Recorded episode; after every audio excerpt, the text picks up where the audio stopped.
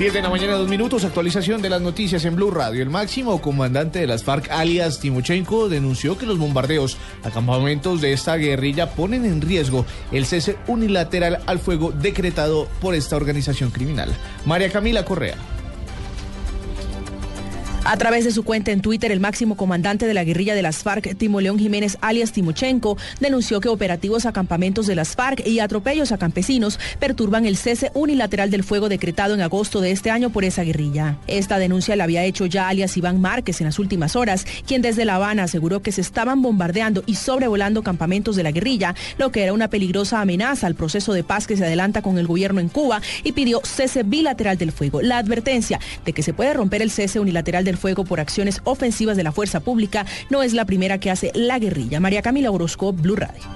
María Camila Orozco, muchas gracias. Las fuerzas militares le dieron un fuerte golpe a la estructura logística de grupos ilegales del país, como bandas criminales al servicio del narcotráfico y organizaciones delincuenciales y de delincuencia común. Camila Correa. En las últimas dos semanas, las fuerzas militares de Colombia incautaron 47 armas de corto alcance, como pistolas, revólveres y escopetas, 23 fusiles, 3 ametralladoras y hallaron más de 12.300 cartuchos de diferente calibre. Además, más de 3.500 kilos de explosivos se desactivaron por parte de soldados expertos en la destrucción de estos elementos. Las operaciones también permitieron la captura de 403 integrantes de organizaciones al margen de la ley y la presentación voluntaria de 13 individuos más. También se logró la incautación de más de 30 toneladas de víveres que serían distribuidos entre los integrantes de las organizaciones ilegales. María Camila Correa, Blue Radio.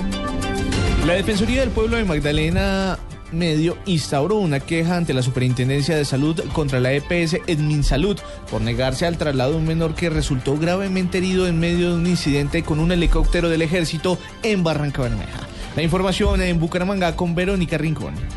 Con graves heridas en un brazo y en el pecho, producto de varias puñaladas, resultó un hombre en pie de cuesta Santander, luego de ser agredido porque retiró publicidad política que habían pegado en postes frente a su vivienda. La víctima de la agresión, quien pidió reserva de su nombre, contó cómo ocurrieron los hechos que quedaron registrados en cámaras de seguridad. estaban instalando unos afiches en mi casa y en postes de mi casa. Yo los retiré, muchachos se molestaron conmigo, tuvimos una discusión, posteriormente apareció un muchacho en una moto, se bajó de la moto, me agredió propinándome cuatro puñaladas. Con ayuda de los videos, la Policía Metropolitana de Bucaramanga está tras la pista del agresor. En Bucaramanga, Verónica Rincón, Blue Radio. 10 de la mañana, 5 minutos. Una persona lesionada y tres vehículos afectados de un incendio en el sótano de una unidad residencial en Medellín. Los detalles con Cristina Monsalve. La primera información de las autoridades indica que un habitante de la unidad residencial Capri en el sector del Chagualo de Medellín prendió su vehículo, pero al hacer un cortocircuito afectó a otros carros estacionados. Así lo explicó el subcomandante encargado de bomberos Medellín, Roberto Urquijo. Bueno, nos reportan dos vehículos incendiados, dos tipos particulares en la urbanización Capri, el sector del Chagualo. No sabemos las causas, causas de la conflagración, pero ya los dos carros están totalmente controlados. Yo creo que seguramente por entrar a controlar el incendio, de pronto el humo fue lo que lo afectó. Las autoridades investigan las causas de la emergencia que fue controlada por cuatro máquinas de bomberos. En Medellín, Cristina Monsalve, Blue Radio. 10 de la mañana, 6 minutos. Información deportiva a las 10.06 con Pablo Ríos. Diego, Chelsea sin Falcao García, quien no fue convocado para el partido, le gana 1-0 a la Aston que tiene a Carlos Sánchez en el banco de suplentes. El gol de la victoria parcial de los azules fue conseguido por Diego Costa.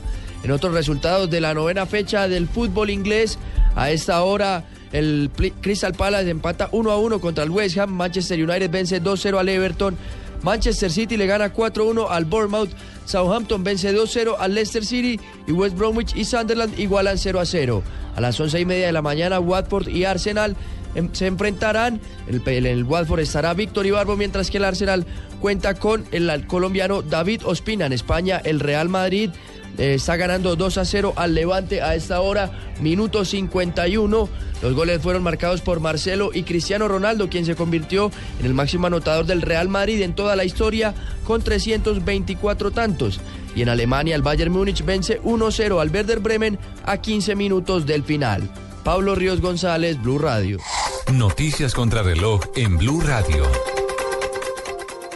Noticia en desarrollo, el presidente de los Estados Unidos, Barack Obama, instó este sábado a reformar el sistema judicial penal de este país, que sigue siendo injusto para sus penas, que sean proporcionales a la gravedad de los delitos. La cifra, cinco personas murieron en la madrugada de este sábado cuando una vivienda en el centro de Honduras quedó tapada a causa de un deslizamiento de tierra producido por fuertes lluvias que también provocaron derrumbes que interrumpieron el paso de la principal carretera del país. Y quedamos atentos porque una candidata a la alcaldía de Colonia al oeste de Alemania fue apuñalada este sábado por motivos raciales vinculados a la política acogida de los refugiados, anunció la policía de esta región. Ampliación de estas y otras noticias eh, puede consultarlas en blurradio.com. Los dejamos en compañía de Autos y Motos.